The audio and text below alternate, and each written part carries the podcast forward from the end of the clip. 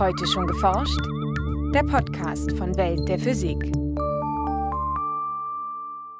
Die Erdatmosphäre, also die Lufthülle um unseren Planeten, reicht hunderte von Kilometer in den Weltraum hinaus und lässt sich in verschiedene Schichten unterteilen. Die unterste Schicht der Atmosphäre, das ist die sogenannte Troposphäre, das ist die Schicht, in der unser Wetter stattfindet. So Hauke Schmidt vom Max-Planck-Institut für Meteorologie in Hamburg. In der heutigen Folge unseres Podcasts verrät der Wissenschaftler, wie die Lufthülle um unseren Planeten aufgebaut ist und welche Rolle sie im Klimasystem unseres Planeten spielt. Viel Spaß beim Hören wünscht Jana Harlos. Astronauten berichten nach ihren Raumflügen immer wieder davon, dass die Erdatmosphäre, also die Gashülle, die Erdboden und Weltraum voneinander trennt, dünn und verletzlich aussieht. Ihre genaue Ausdehnung festzulegen ist allerdings gar nicht so einfach wie Hauke Schmidt vom Max-Planck-Institut für Meteorologie in Hamburg erklärt. Denn ihre Dichte nimmt kontinuierlich mit der Höhe ab.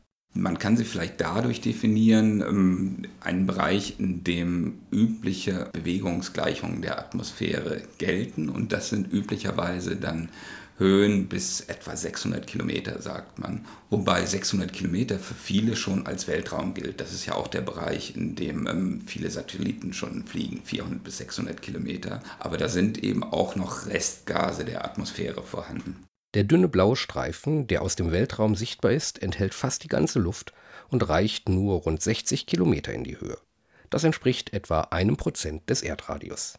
Alle Wetterphänomene ob Wolken, Winde oder Niederschläge spielen sich sogar nur in den untersten 15 Kilometern der Atmosphäre ab, in der Troposphäre.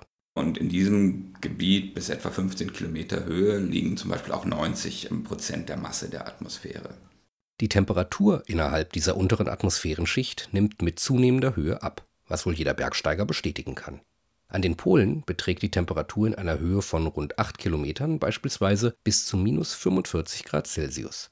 Entfernt man sich dann noch weiter vom Erdboden und verlässt die Troposphäre, kehrt sich dieser Trend allerdings um. Oberhalb der Troposphäre, da befindet sich die sogenannte Stratosphäre. In dieser Stratosphäre nimmt die Temperatur wieder zu, bis etwa in einer Höhe von 50 Kilometern. Dort herrschen ungefähr 0 Grad Celsius. Mit zunehmender Höhe kehrt sich der Temperaturtrend noch zwei weitere Male um. Oberhalb der Stratosphäre, das heißt etwa von 50 bis 100 Kilometern. Aber auch diese obere Grenze ist etwas abhängig von, von der Jahreszeit und von der Region. Aber sagen wir mal grob von 50 bis 100 Kilometer. Da ist die Region, die wir ähm, als sogenannte Mesosphäre bezeichnen. Da ähm, treten auch die kältesten Temperaturen in der Erdatmosphäre auf, und zwar vor allem im Sommer, in der Mesosphäre, im polaren Sommer. Die Tiefstwerte liegen dann bei bis zu minus 90 Grad Celsius.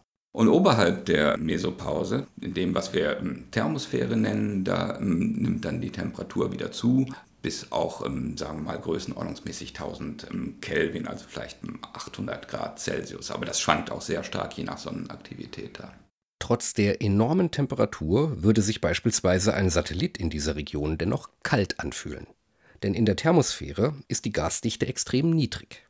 Durch die Wärmestrahlung verlorene Energie würde die durch Stöße mit den Gasteilchen gewonnene Energie somit weit übersteigen. Die Struktur der Atmosphäre hängt aber nicht nur von der Höhe ab. Durch die unterschiedlich intensive Sonneneinstrahlung, genauer durch den unterschiedlichen Winkel, mit dem das wärmende Sonnenlicht auf die Erde trifft, entstehen verschiedene Klimazonen auf der Erde. Von den Tropen in Äquatornähe zu den Subtropen, unseren gemäßigten Breiten, bis hin in die Polarregionen in den Tropen trägt die Sonneneinstrahlung am meisten Energie ein, da sie fast senkrecht auf die Erde trifft. In dieser Zone steigen aufgrund der ähm, hohen Temperaturen, die sich durch die Sonneneinstrahlung ergeben, steigen die Luftmassen üblicherweise auf.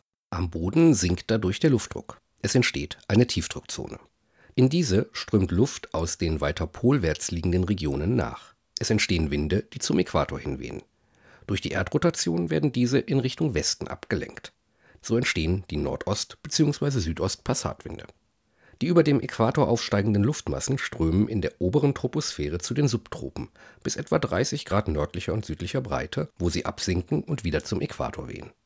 Mit dieser subtropisch-tropischen Luftzirkulation lassen sich auch die starken Regenfälle in den Tropen und das relativ sonnige Wetter in den Subtropen erklären durch das Aufströmen der Luftmassen kühlen sich die Luftmassen ab, dadurch tritt Kondensation auf. Kältere Luft kann Wasserdampf schlechter halten. Und ähm, es fällt Regen. Das sind die intensiven Regenfälle in den Tropen. Dort, wo wir absinkende Luftmassen haben, in den Subtropen, ist das Wetter üblicherweise sehr gut. Sehr gut ist natürlich immer relativ. Das heißt, dort haben wir sehr viel Sonnenschein, sehr wenig Niederschlag. Polwärts der trockenen Subtropen mit ihren Wüstengürteln schließen die gemäßigten Breiten mit vorherrschendem Westwind an. Dieser wird von einer weiteren Tiefdruckzone bei etwa 60 Grad nördlicher Breite verursacht. Wenn man ähm, globale Modelle oder globale Satellitenaufnahmen anschaut, dann sieht man eben auch diese unterschiedlichen West-Ost-Strömungen, abhängig von der Höhe, aber man sieht ähm, das ähnlich wie vom Jupiter.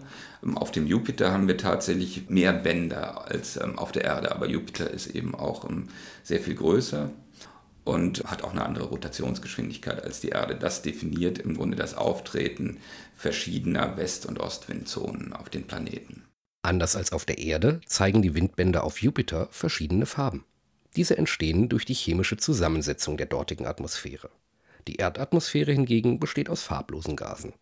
Auf Satellitenbildern lassen sich deshalb nur die weißen Wolken aus kondensiertem Wasserdampf erkennen. Heute haben wir in der Atmosphäre, sagen wir, etwa 78 Prozent ähm, Stickstoff, wir haben etwa 21 Prozent Sauerstoff, etwa 1 Prozent Edelgase, im Wesentlichen Argon. Damit sind wir schon bei 100, das heißt, für den Rest bleibt nur noch sehr wenig. Das ist die trockene Atmosphäre. Tatsächlich gibt es insbesondere in sehr warmen Regionen, kann es bis zu sagen wir 3, 4 Prozent Wasser auch geben. Dann ist natürlich der, der Anteil der ähm, anderen Gase entsprechend geringer. Und dann haben wir sogenannte Spurengase. Diese Spurengase, besonders Ozon, Kohlendioxid, Wasserdampf und Methan, spielen allerdings wichtige Rollen. Ozon etwa befindet sich vor allem in Höhen von 20 bis 30 Kilometern in der Stratosphäre. Dort sorgt es dafür, dass von der schädlichen UV-Strahlung der Sonne nur ein ganz kleiner Teil bis zum Erdboden hindurchdringt. Kohlendioxid oder CO2, Wasserdampf und Methan sind trotz ihrer geringen Konzentration für den Wärmehaushalt der Erdatmosphäre enorm wichtig. Wärmestrahlung ähm, interagiert insbesondere mit diesen Spurengasen wie Wasserdampf oder CO2. Das hängt mit der Molekülstruktur zusammen und mit bestimmten Absorptions- und Emissionsbanden dieser Moleküle. Ähm, zum Beispiel CO2 ähm, absorbiert und emittiert sehr stark im Bereich von etwa 15 Mikrometer. In diesem Wellenlängenbereich strahlt die von der Sonne aufgeheizte Erde einen großen Teil ihrer Wärmeenergie ab, in Form von Infrarotstrahlung dann wird ein Großteil dieser Strahlung eben nicht direkt wieder in den Weltraum abgestrahlt und kühlt die Erde aus, sondern ein Großteil dieser Strahlung, insbesondere in der Region 15 Mikrometern durch ähm, CO2, ähm, wird von irgendwelchen CO2-Molekülen in der Atmosphäre wieder absorbiert und dann aber auch gleich wieder emittiert und dann in alle Richtungen. Das heißt, kann eben zum Teil auch wieder zum Boden zurückgelangen. Und das ist das, was wir eben Treibhauseffekt nennen, dass die CO2-Moleküle in der Atmosphäre für einen bestimmten Wellenlängenbereich die direkte Ausstrahlung in den Weltraum verhindern. Durch die massenhafte Verbrennung von Gas, Kohle und Öl durch die Menschen seit etwas mehr als 100 Jahren nimmt der CO2-Gehalt in der Atmosphäre stark zu, wodurch sich der Treibhauseffekt verstärkt. Wie sich die Zusammensetzung der Erdatmosphäre in den vergangenen Jahrhunderten und sogar Jahrtausenden vor Beginn der direkten Messungen veränderte, können Wissenschaftler beispielsweise anhand von Eisbohrkernen erfahren. Und wenn wir da zum Beispiel den atmosphärischen CO2-Gehalt uns anschauen, dann wissen wir, dass während dieser Zeit, wo wir Eisbohrkerne haben, ähm, dass der ähm, atmosphärische CO2-Gehalt immer zwischen etwa, sagen wir mal, 180 und, und 280 ppm geschwankt hat. Nur in den letzten 150 Jahren ist er eben massiv angestiegen, bis auf jetzt etwa 400 ppm.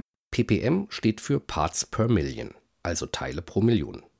Ein CO2-Gehalt von 400 ppm bedeutet, dass 400 von insgesamt einer Million Luftmolekülen aus Kohlendioxid bestehen.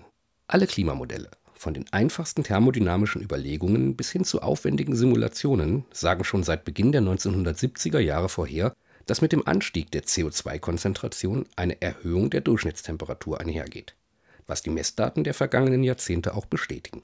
Doch nicht nur die Durchschnittswerte steigen. Analog kann man zum Beispiel auch sagen, dass man davon ausgehen muss, dass ähm, Niederschlagsextreme oder stark Niederschlagsextreme häufiger werden müssen, einfach weil wärmere Atmosphäre mehr Wasserdampf ähm, aufnehmen kann und bei aufsteigenden Luftmassen kann dann eben auch entsprechend mehr Wasserdampf ausfallen. Es sind also Klimaveränderungen im globalen Maßstab zu erwarten. Wie sich die Wetterphänomene dadurch in einzelnen Regionen konkret verändern werden, wird derzeit erforscht.